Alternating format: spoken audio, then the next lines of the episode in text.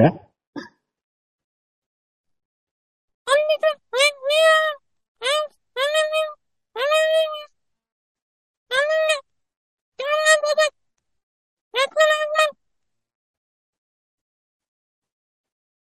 はい。私がペーターです。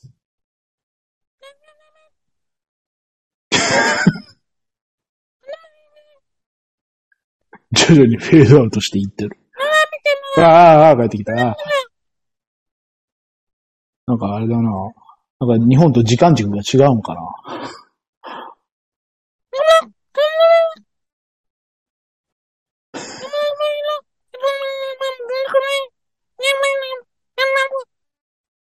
終わりどころを逃したの、お前。いつまでやらすんだよ。おはい、お前の終わりどころ逃したのが悪いんだろうがよ。かお前がこう、シャ、シャープな感じで入ってくれよ。ちゃんと。タイトル、タイトル終わったら帰ってこいよ。突っ込んでくれよ、突っ込んで。いや、だってもう自分で、自分で始末つけなさい、自分でやったんだから。いやいや、動物の森のキャラクターを真似てたんですね。ああ、なんかそんな感じのありますな。うん。早口で言ったじゃん。多分そうだろうなと思ったけど、多分ほとんどわかんない。にゃんにゃんにゃんして言ってんのいやいや、こんにちは。はいはい。改めまして、あーはい、えー、一応人、人である、快楽和尚でございます。はい。い一応、土人の設定のペーターでございます。 2022年はい。 8月は19日でございます。はいはい。俳句の日ですね。俳句です。ああ、そんな日もあるねなる。ほど俳句の日なんか、バイクの日なんかわかんねえけどさ。おーなるほど、なるほど。そういうことでしょうか。うんとういうんこ。とでした。まあ、この番組は、うんおじさん二人がうん。話し合う、うん。たわいもない、フィクションだ。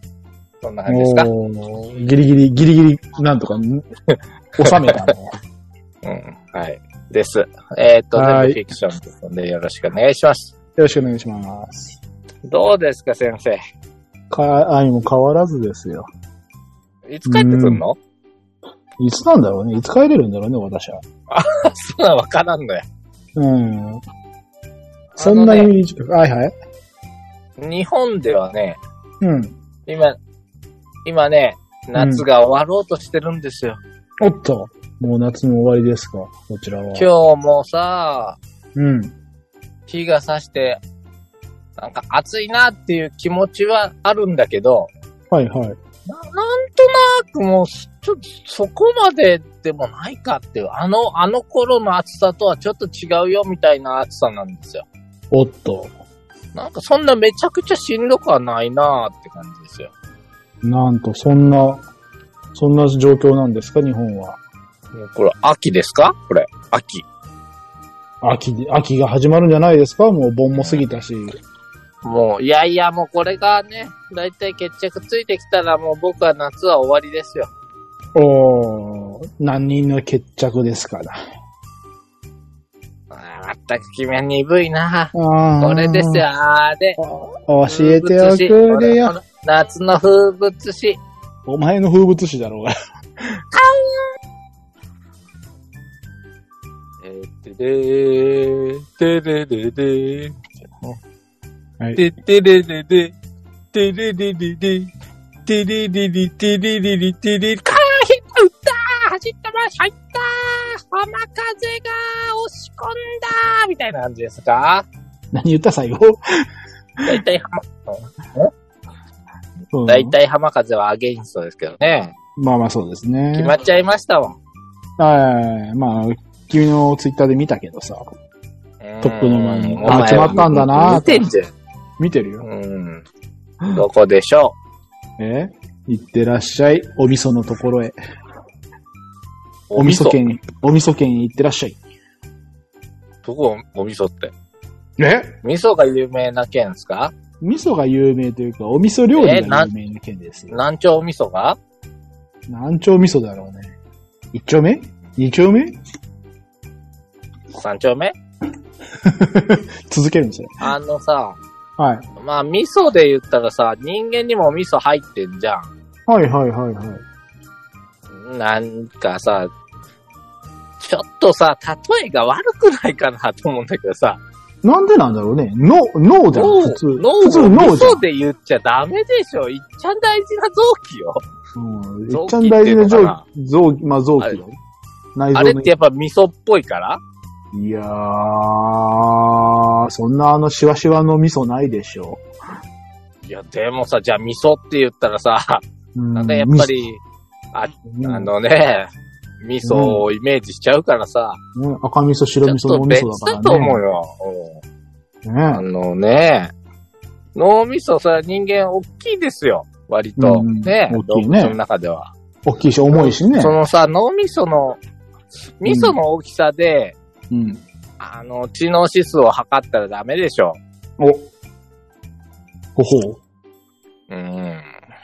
ねう。ねえ。そんなこと言ったら、やっぱ体に対して脳みそが一番でかい生物は何になりますかえ。え体に対して体に。うん、それはまあ、あの、絶対比でやったアリンコとか絶対人間に勝てないわけじゃないですか。うんうんでも彼らにもやっぱ体積に応じた脳みその形、大きさがあるわけでしょそうですね。うんとなると、要は、同じ大きさとした場合、すべての生物が。はい。一番味噌が大きいのは何ですか一番味噌大きい。なんだっけな。イルカ。いやいやいや。ね、違うの。いや、でも確かに海にいる。おクジラ。違う違う違う。えシャチ。いやいや、もう、カニだよ、カニ。カニカニは味噌いっぱい持ってっからね。うーん、あれ、賢いよ、あれは。理論的にはね。おしょ、おしょ。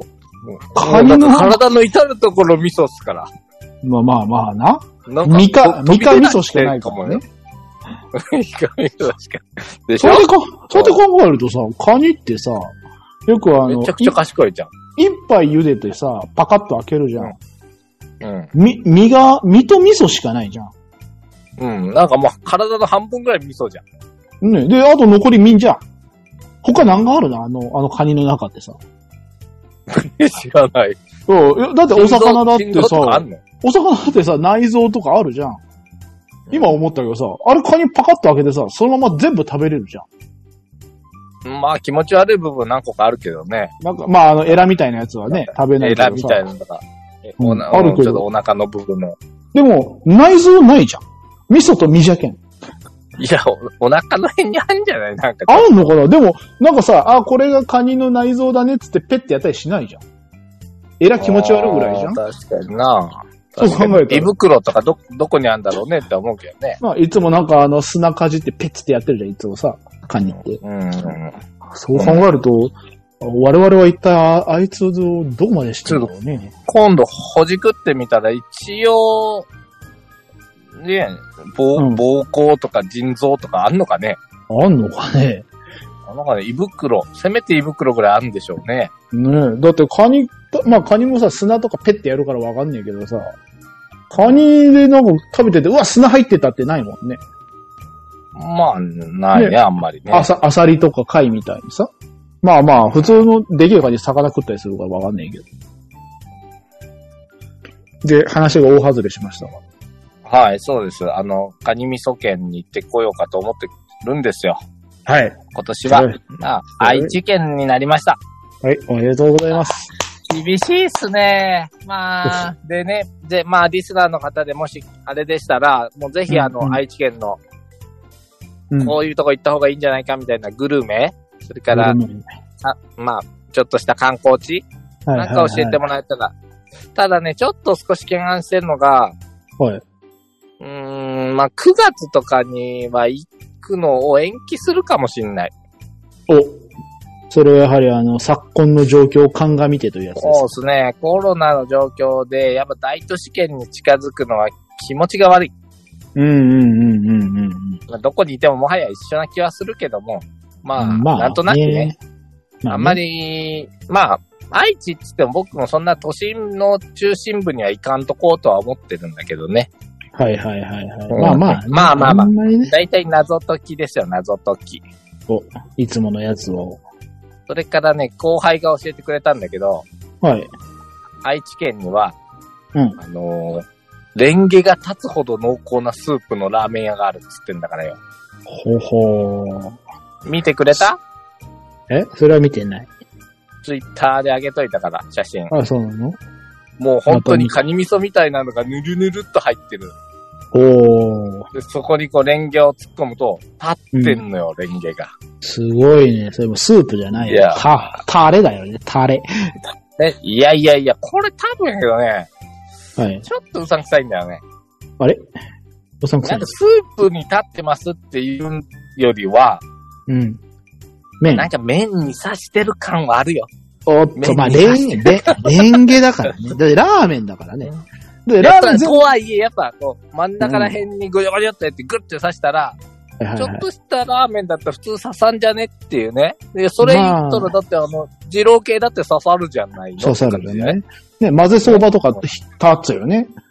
だったよね。ううんちょ、ちょ、ちょ、ちょっとそこでは疑問があるんで、まあ、これはちょっと行ってみたいなとか、ね。そうですね。あの、実際にレンゲを立ててほしいですね。あの、麺食った後のスープに。あとはね、チェーン店なんだけど、はい。岐阜タンメンっていうのがうまいとかね。あー、岐阜タンメンの雷だったっけな。あったかな。何それ。岐阜タンメン。なんかそういう名前のお店だったような気がしたんだけど、気のせいか。なんかチェチェーン店ではあるんだけど、なんかうんね、うんうん。愛知県帰った人はみんな行くとかね。まあ、岐阜だけどスね、ガキ屋とかね。スガキ屋。スガキ屋はもうそこら中にあるよ。スガキ屋えは。あるって、岡山にはないでしょ。岡山にはないよ。だから名古屋のソウルフードだ。うん。それから、ヒッコリーっていうハンバーグが美味しいとかね。へえ。君はあれだよ。いわゆる、んレアなハンバーグですよ。ああ、はいはいはい。いや、そしたら、僕がうん。行った中で、まあ、名古屋じゃ、名古屋でちょっと外れるけどな。あ、外れる外しけて、ど外して。もう、もう、真ん中外して。名古屋港の近くだけど、うん。四川、四川っていう中華料理屋があって、 4に川ですか四に川の四川ですね。いや、よく見るね。うん見るよ。もうあの、うんめちゃんこ辛い料理がいっぱいあるんですよ。いや、もういいわ、そういうの。ちょっと、出してきた。君、君お腹下すやつだな。 まあでも何言ってんの、さ、まあでもさ、私もその今、名古屋のあたりで食べた、あの、食べログに保存してるやつを見てるけど、まあやっぱりね、あの、味噌か、味噌うんか、あれですね、あの、今だと、スパゲッティですね。今だとっていう、そういう季節性ないよ、スパゲッティ。あのー、なんて言うんだったっけ、これ。あんかけスパか。そうそうそう、なんかあんかけスパ。もう、もうひどい、ひどいのは、あれだうろ、んクリームとか、あんこ乗ってるスパゲッティもあるでしあ、あれはまた違うよ。モンブランだったっけなんだったっけょ。マウンテン、マウン テン。マウンテンか。惜しい。はい。惜しい。うんまあ、山的なニュアンスはあってる。ニュアンスは合っている。うん。うんうんうん。まあでもね、そんなに愛知県、愛知県といえば、まあトヨタだったり、ここ面白いよみたいなとこあったらぜひね、ペーターさんもいろいろ言っとられるから教えてくださいよ。まあ、とでも我慢私も何度か行ってますからね。まあ愛知県はね、目ざといとこ大体行ってますからね。うんうん。ガマゴーリとかね。ああ、もうだからガマゴリ式に、あのなんかあれでしょラグナーなんとかとかね。ガマゴリうどんとかね。うん。行った行った。あガマとゴリっては、みかんが有名ですね。あはいはいはい。で、ーなんかね、ぶ、ぶどうの下でイチゴ作るっていう謎の作り方をガマゴリ式とか言ったりするけど。ああ、まあそういうのはもうちょっとね、うんあの、名前が悪いまあ眉唾ですね。じゃああとはも前うが悪い。と、常滑焼きでも。も買いに行けよ、常滑焼きでも。焼き物っすか知多半島行っておいでよ。あんまり興味ないな。あの、まあなあ焼き物とかね。であねと、、うん何そういうとね、嫁さんが僕がこう愛知になったよと言うとですね、はい。楽器、音楽の楽器見てきたらという謎の発言をしてきたんですよ。ああ、はいはいはいはい。ううん、うんん。あんたって、本当に音楽とか知らない でしょと。うんだからあんた弱点、弱点とかそういうのなくすんだったら、楽器についついて調べてきなさいみたいなこと言おってきたー、りすごい ね。すごいのぶっ込んできたね。面白いこと言うねえと。まあ、たまに旅行に行くとなんかこう、ちゃちゃ入れてくんねんけど。まあまあね。うんうんうん。うん。まあ、確かに一理あるかと。うんうんうんで、で、まあちょっと私もね、あのーちょっと愛知県には疎いんですけど、はい。愛知でその楽器がなんか有名だったりするわけというわけですよ。はいはいはいはい。で、聞いたらヤマハがあるっつうそうですね。の。まあ、ヤマハあるけど、ヤマハってバイクじゃんっていう話をするとね。うんうん。いやいやいやいや、まあ、ヤマハってピアノでしょみたいな。まあまあ意見が全然、ま合あ、わ君ないは、ね。君はバイクだからね、絶対。うんで、話を、まあ、してると、ヤマハって、うんうんあの、ロゴマークみたいなのあるじゃん、バイクに。あれ、ありますね。うん。あれ、なんかフォークが3本刺さったような感じだよな。まあそうだね。あの、なんか三角形にブスブスブスっとね。で、三角形で丸にこう、えっ、と、3方からそうそうフォそうークがさ。刺さったような感じだね。で、なんか、はいはいはい。うん。で、あれうん何って言ったら、音差っていうらしいね。あにあれフォークじゃねえかな音差。音差ですね。音差。だから、うん。ヤマはハってのは、やっぱり音楽の方が先なんじゃないと、バイク、バイクより。いはいはい。ということは言ってた。で、うんさらになんかわざわざ調べてくれて、あら、なんかいいじゃなどい。っかに、こうのん楽器の博物館あるって、愛知県ほほう。の。うん、で、えっと、事前予約制の、まうん個人の博物館みたいなのだよって言ってる。あーはいはいはい。それはコアですな。怖すぎて、俺、うんこういうので行って、うんよかった試しないんやけど。 まあまあな。で、しかも、ど素人で。ど素人がその、事前予約して個人の博物館行って、これ何ですかっていう、その、度胸。 僕がさ、あの、今日田辺市に行った時に、かぐや姫資料館行った時の話を思い出してくれる。 思い出あす。の、なんかピンポン押して出てきてもらって何しに来たのって言われて、そうそう。 なんか日本の歴歴史は全部間違ってるのとか言われてた、あの苦痛の時間を繰り返すのかと。そうだね。何も知らない楽器のことを切々と語られる地獄。そうそう。あの、わざわざ開けてもらって、楽器に興味あるんですかって言われたら、いや、ないですって言って入っていくん よ。 そうだよ。そうだよ、そうだようん、そうだよ。お店の人も困惑するだろう。困惑する。え、な、何しに来たのこの人みたい な。え、えじゃ、じゃあ、じゃあ、あの、お、お、お連れの方がお好きとか、みたいな。いいや、や、一ちょっ人とで一す。人、一人で来たんですけど、ってなっちゃうよね。えってなる。ど、どん、どんな、どんな楽器に興味があるんですかうーん、いやまあ、ピッコロとかブ、ブセラとかっすかね。ピアノじゃないん面で白すそう。っすよね。あの、ティンパニーみたいなのも好きです。あ、太鼓の達人はちょっとできますぐらいで。もう、 もう多分その、その、あの、どっちも困惑症やけど、向こうの方が絶対困ってるから。小学生の時はシンバルを担当してました。あまりにも時間が余るのでカスタネットまで持たされました。うんうん鍵盤ハーモニカはなんであんな唾が溜まるんですかうんうん。ああ。その辺ですごい困惑しながらも説明してくれそうなんだあの鍵盤ハーモニカに唾が溜まるのすごく嫌なんですけど。な。みんな嫌でなんかちょっと唾飛ばす人いて、そう嫌だなねんですビーッつって。僕ビーッつっそてやれるかもなも、それが嫌な上に、うん転校生だからみんなと鍵盤ハーモニカの色が違うのが嫌だから打楽器やってたんですけど、みたいな。ああ。そうだね。あの、多分ね、帰ってくれって言われると。リズム感ないけど打楽器やってたんですけど、はいはい。みたいなもんですよ。そうですね。ぜひとも行っていたでだきたい。逆。に、逆にじはいゃあすいません、お尋ねするんですけど、はい。楽器の最大の魅力って何ですかとかいう感じになっちゃうよ。めんどくさああっ。て向こう言うよね。まあまあまあね。だって、その人は別に音楽が好きかどうかわかんないから、楽器が好きなだけかもしれないし。あええー、そんなやたつだのおる楽器だいけが。や、いや別にだって弾けないけど、そういうコレクターみたいなさ。ううんーん。それはまあ、あそうのですよ、そこは。多少はやるだろうけどさ。うん。でも楽器ってのも、その概念難しいじゃん。はい。だって別にコップだって楽器になるわけじゃないですか。なりますね。あのバイクだってねウェイターグラスになるけどあの、ねえ 構想する方々にとっては楽器みたいなもんでしょファファファファファファファファファのやつですね。そうやってゴッドファーザーですね。大体言うけど。大体言うけどね。うん。そもそも楽器っつったら人間自体楽器じゃないのこれ。お音出してんだから。おそれいいじゃないの。うん。声も出る、口笛も出る、音を叩けば音が出る。それは違う。 それは違それうも。楽器みたいなもんでしょ。うん。うん。そうそう。まあだから、要はもう楽器博物館にあの行っ、楽してむ、楽しむ器っすよ。うん楽器博物館に行って、その人に向かって、私が楽器ですって言っておいでよ。僕は楽器ってのは楽器人です間自身だと思うんですけど思も。うんですよ。つまり、楽器が楽器を演奏してるっていうことですかそうだね。どういうことですかってなる よね。 そうだね。それは多分ね、そのどういうことですが、お互いが発してると思うよ。あっちも言うと思うよ。うん。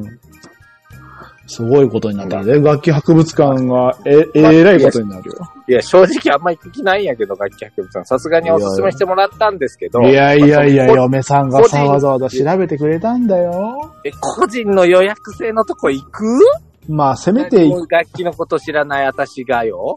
うん、せめて行くならヤマハ本社のあれだろうね。なんかその、展示ルームとかがあればそっちだろうね。あんのか知らんけどさ。あ、それだったら個人の方がおもろいかもしれんな。そりゃそうじゃん。だろなんかそ、どっちの方が案外、案外刺激的かっていうのを考えないと、君。うん。一日居座っちゃうかもしれないよ。そうだよ。そういう意味ではさ、これラーメンなんてのも楽器なんじゃないですかね。おお、きついじゃないか。ああ、おしょ、それはね、今や、今や、あの、一つのジャンルになってるからね、そういうのは。もうこれも楽器みたいなもんでしょ。今、ありますよ、そういう風な、まあ、ASMR っていうんだったかな。うん。なんかあの、うん食べる咀嚼音とかでしょ。そうそうそうそうそう。まあ、わかるよ。せんべいのポリポリって音とかはなんか、ああ、いいねっていう気もするけど、うんうん。まあ、なんかでもやっぱり、うん、感動するようなもんだよね。あの、や、なんていうのかな。やっぱりね、高はい校野球の、うん。応援、あれか、あれ、あれ聞いただけでちょっとやっぱりね、うん。グッとくるわ。お、で、で、で、で、で、とか言っただけでさ、うわ、来た、この曲や。とかもう、まあ狙い撃ちっつったってさ、ルパン三世っつったってさ、ぶっちゃけ今の高校生、さほど知らないと思うんだけど、まあまあほんねで。も多分なんか、もう曲調がなんか狙って打つよとか、男には、みたいなのなんかね、来るよね。そうだね。まあまあまあ、我々世代ですからね。ちょっと、ちょっと遅いけど。はい。でね、まあそういう応援とかもまあ高校生同士でするわけじゃないですか。そうですね。で、高校野球見てて、なんかやっぱり疑問に思うことない甲子園見てて。はあ、僕はまあ、もともと見ないけども、何があるんだい野球のルールについてちょっとさ、なんかさ、はい実力発揮しにくくない野球って。ほ実力を発揮しにくい。うん。はい。と言いますのはとですね。まあ例えばですけど、スリーアウトチェンジなんですよね。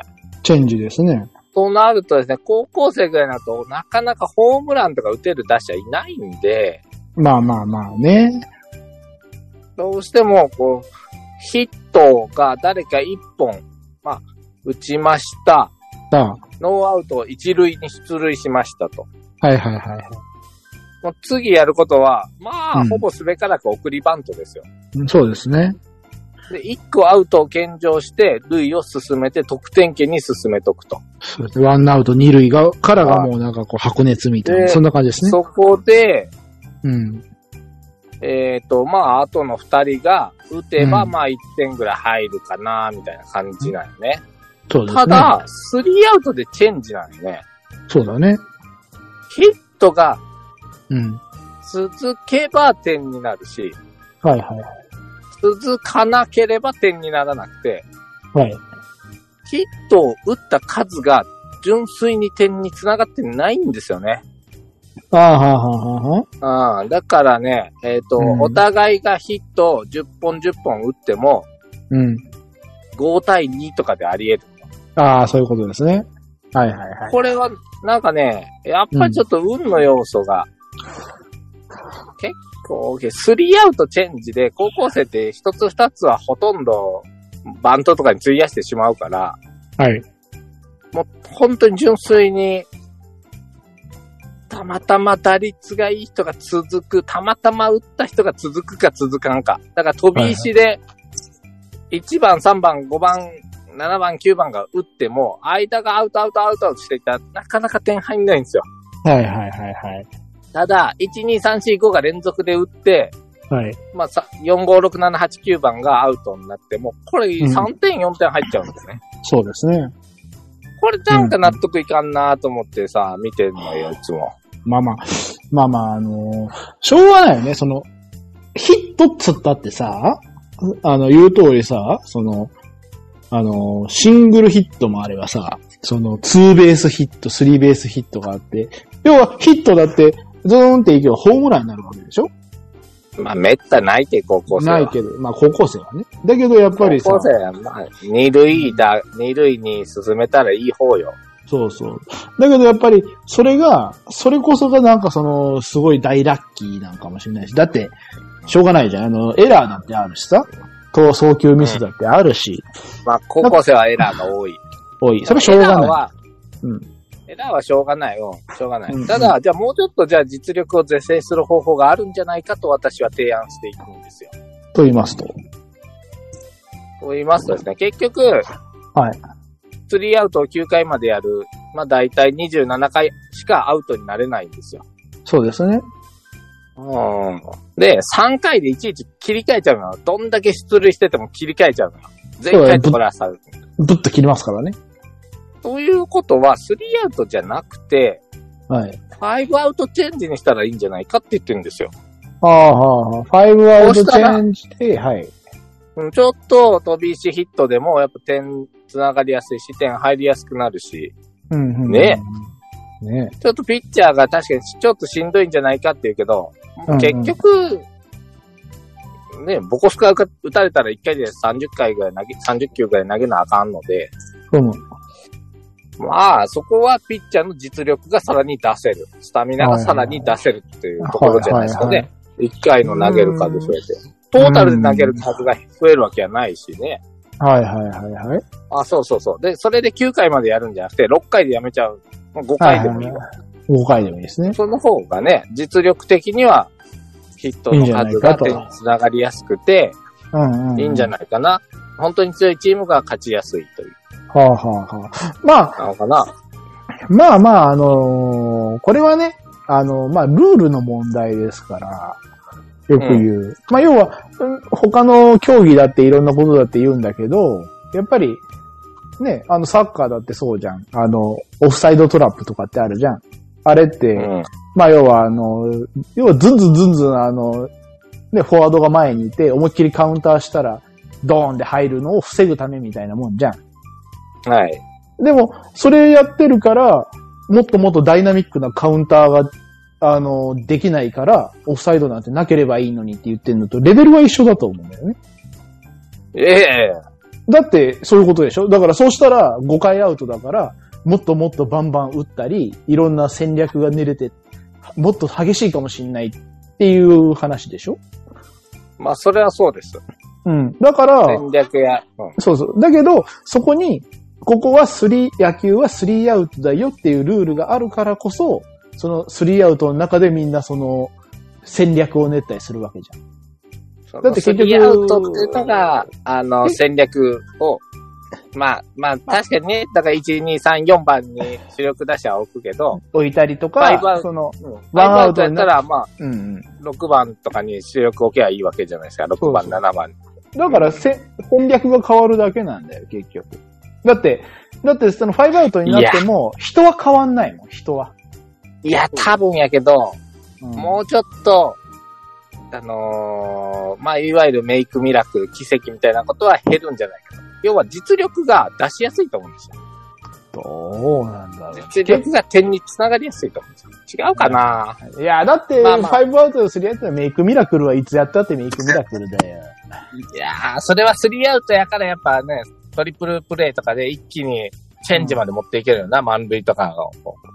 メイクミラクルじゃん。すごいじゃん、それ。いでも、ファイやいやブアウトだとそれがなくなっちゃうんでしょまあ3つアウト取ってもまだ終わんないからでしね。ょだって満塁で全員アウトにとってもまだ終わんないからさ、なんか寂しくない塁、そうな、塁に出た人が3塁に進んでも0点なのよ。はいはい。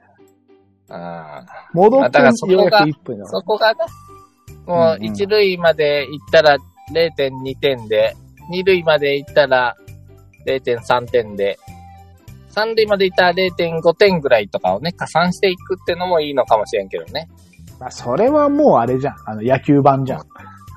決まった。いやいや、ねまあそうは思った。いや、だって高校生だってさ、必死でやったんやけどさ、うん、結構、うん、運に泣いてるようなのもあるなと思ったのあるけどね。まあまあ、でも、その、すべてそれね、実実力だけでなんかその、できるものってないからね、やっぱり。その、うんそうやね、その儚さその、うん。お自分ではどうしようもなさうんうん。三塁、満塁になって、うん、もう一点も入んない虚しさそうだね。まあ、でもその時に守備側はもう輝いてんだよ。その時は守備側が輝いてんだよ。そうっ守す備か側ねにミラクルがある。うやったと。満塁を全部止めたっていう凄さ。そうやね。ああ、まあそうやね。スリーアウトってのは、ともすると一撃で相手の攻撃を、もう全封鎖部できるシャかッもトアしれウトなでいきるよな。全そうそ部う進塁されとっても、ビャビャビャノーアウトそうや満って塁の、うん。うん守備側もいい顔してるよ。きっともう最高の顔してると思うよ。ああ大阪桐蔭がやられてね、それがきっかけで負けたという説もあるけどね。まあまあまあまあまあまあ。うん。まあ、そんまあな、そんな熱い話をしていてね。うん。あと7分ですそう。するとね、まだ気になることない、なんでいやいやいやいや。えはいストライクとか、これボールとかさ、はい。言うじゃないのよ。言いおまーすね今の入ったかな出たかなうんうん。これ審判も高校生やったらええんちゃうんかなと思うんですよ。ほう。高校生の大会にしてまえばいいんじゃないかと思うんですけど。ああ、まあ、うーん、どうなんだろこれうね、でも、あ多分だけどね、うん練習試合とかさ、はい。当たり前だけどさ、アンパイアとか雇わないから、はいはいある程度セルフジャッジなん、セルフジャッジというかまあ、まあまあ第三いよいよ者ねっていうのがや第った三りす者だるわっけたり、なんか、チーム同士でなんか一人ずつ出すとかなんかあるよね。そうそう。うんですんで、まあ、そういうのできる高校生が別に追って、まあ、その人らも、こう、審判として甲子園に出れるとかね。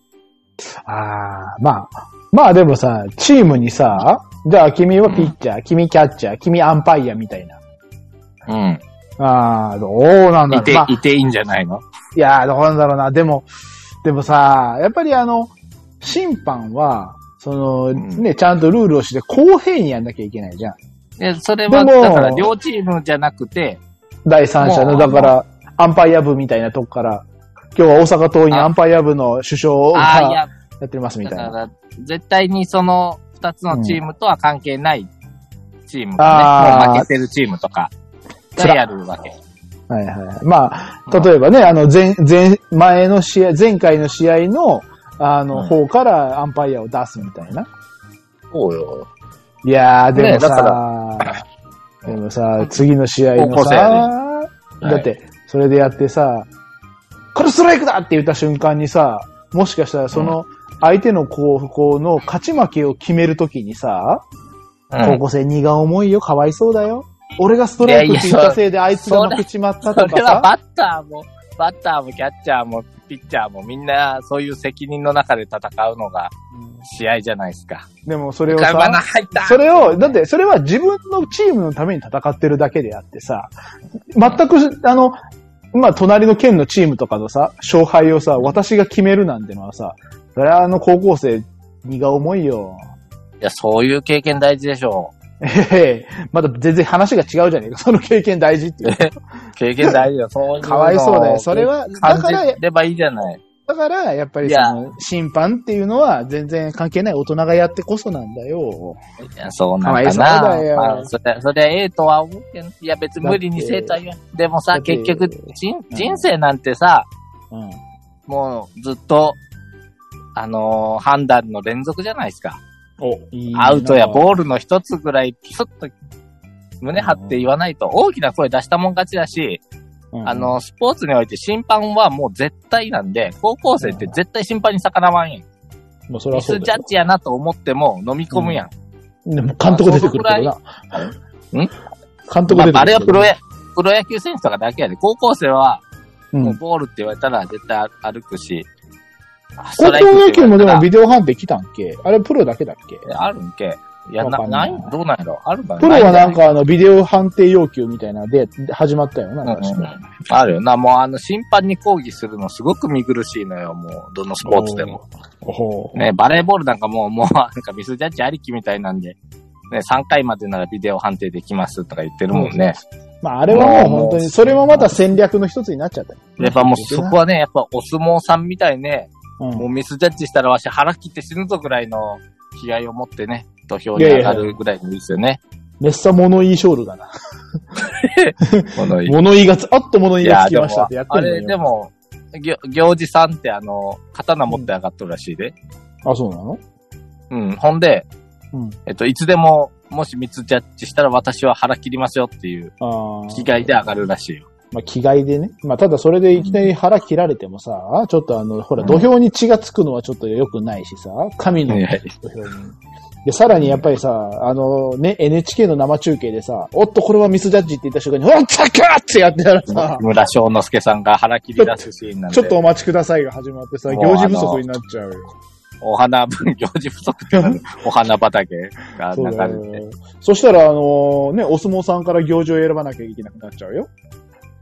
お相撲さんなんでだよ。そうそう。いや、さっきの話と一緒だよ。前回、前回の、あーあのかはいはい負け、負け力士が、あはのい、はい行事になるわけ。そっと刀を渡され て。多いいん分じゃなね、いその、その、あの刀渡された行事ね、もう言えないよ、多分。うんな、なんで俺はまあま力士になったのにっていう。あ力士が、アンパイアするんじゃなくて、例えば高校生相撲大会だったら高校生がジャッジすりゃいいんじゃないかなっていうだけであっかて。刀戻され別て。に、うん。別別に力士がせんでいいんいだよ。やいやうん、まあそんな、話そういうのは全部ロボットなんかもしんないけどね。いや、辛いな。なんかロボットになったら、それはそれでなんか、なんか面白くないとか言い出すんだろうね、みんなね。そうよね。やっぱうりんそうそう人間ですから、あの、そうそうさそうサッカーのね、日本代表の長谷部選手なんかは、はい。すごくあの、最初審判に丁寧に接するんや。今日はよろしくお願いしますって言って。ああ、すごいね。そ紳う士だねすると、あこの長谷部優選手はすごく紳士的だなと捉えられて、はい。この人はそんなひどいファールするわけはないっつって、後のジャッジが緩くなるとかいう打算の上にそういう態度を取ってるとかいう説もあるからな。まあ戦略ですな、それもまたな。ああ、そういうのもあるからな。人、はいまあこんなん人、人だからできることよね。うん。うんおしょ、ついに1分切りました。ありがとうございました。しまったな。ちょっと待てや。なんだよ。こうだってもこう、うやわってけわからんことやってんで、ねもう、ああ、もう1分未満になっちちゃっょったとな。待てよ。俺が犬には噛まれた話はどうすんだよ、こ れ。何やったんだよ、お前。 仕事中 か仕事中に。仕事中というか、まあほとんどオフショット中っちゃオフショット中だ けど。そうそう犬に噛まれるってああ、今、興味聞かんぞ。いや、突然ね、は雷が鳴ったの。 い。犬じゃなくて。はお話ししてたら、いきなり雷にビビった犬が僕噛みついたよ。